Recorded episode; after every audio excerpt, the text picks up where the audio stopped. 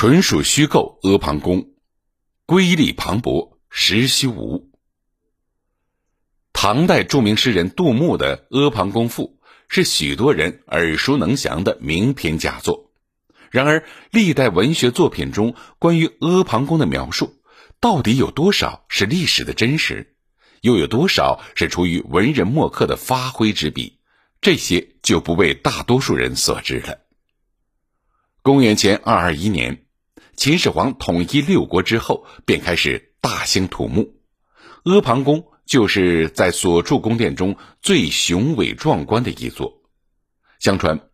秦始皇当年认为咸阳人口过于繁密，而且城中所建宫殿又十分狭小，因此他下达命令，要求在渭河以南固州都城镐峰之间修建一座大气磅礴的阿房宫。阿房宫为何要称之为阿房？历来众说纷纭。一，阿近也，以其去咸阳近，且号阿房。是说这所宫殿距离咸阳很近，故取名阿房。二，据《汉书·贾谊传》记载，阿者大陵也，取名阿房，是言其高若干阿上为房。可见此宫殿是因为它坐落于大陵上而得其名。三，此以其形命宫也，言其宫四阿房广也。这是司马迁在《史记·秦始皇本纪》中的相关记载。阿房二字是根据宫殿曲径幽转的建筑风格来命名的。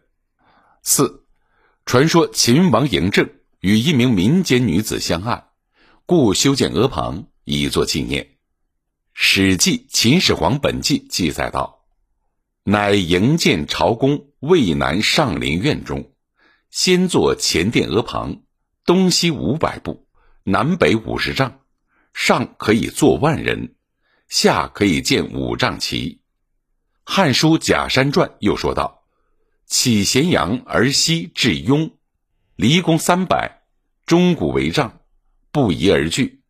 又为阿房之殿，殿高数十仞，东西五里，南北千步，从车罗骑，驷马勿驰，旌旗不挠。”为宫室之力至于此，这样计算，阿房宫南北长为一百一十五米，东西宽为六百九十米，总面积大约为八万平方米，可容万人所居。然而，如此气势雄伟、规模宏大的建筑，却令人生疑。多数古文献在提及阿房宫时，都用“阿城”一词来代。据考古专家指出。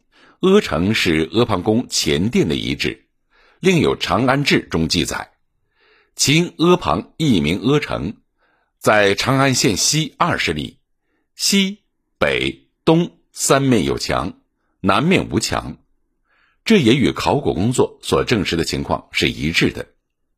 阿房宫前殿遗址夯土台基上面南部边缘未见夯筑土墙的遗迹，而其余东。西北则各有夯筑土墙，因此阿房宫并未建成这种说法，在考古工作继续深入的近年来，日渐被人接受。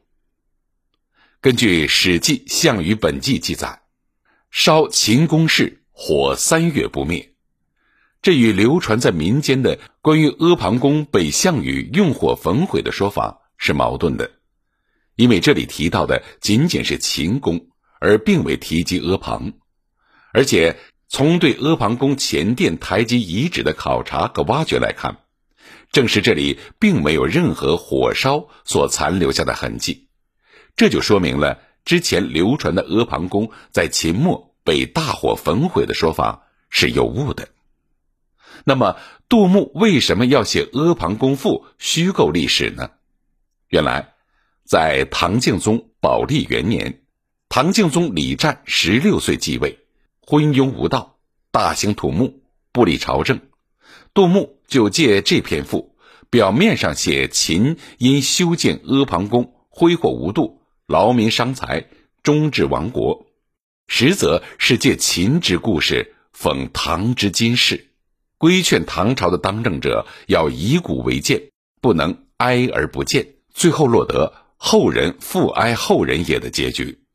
正像他在《上知己文章起》中所说的：“保利大起公事，广声色，故作阿房宫赋。”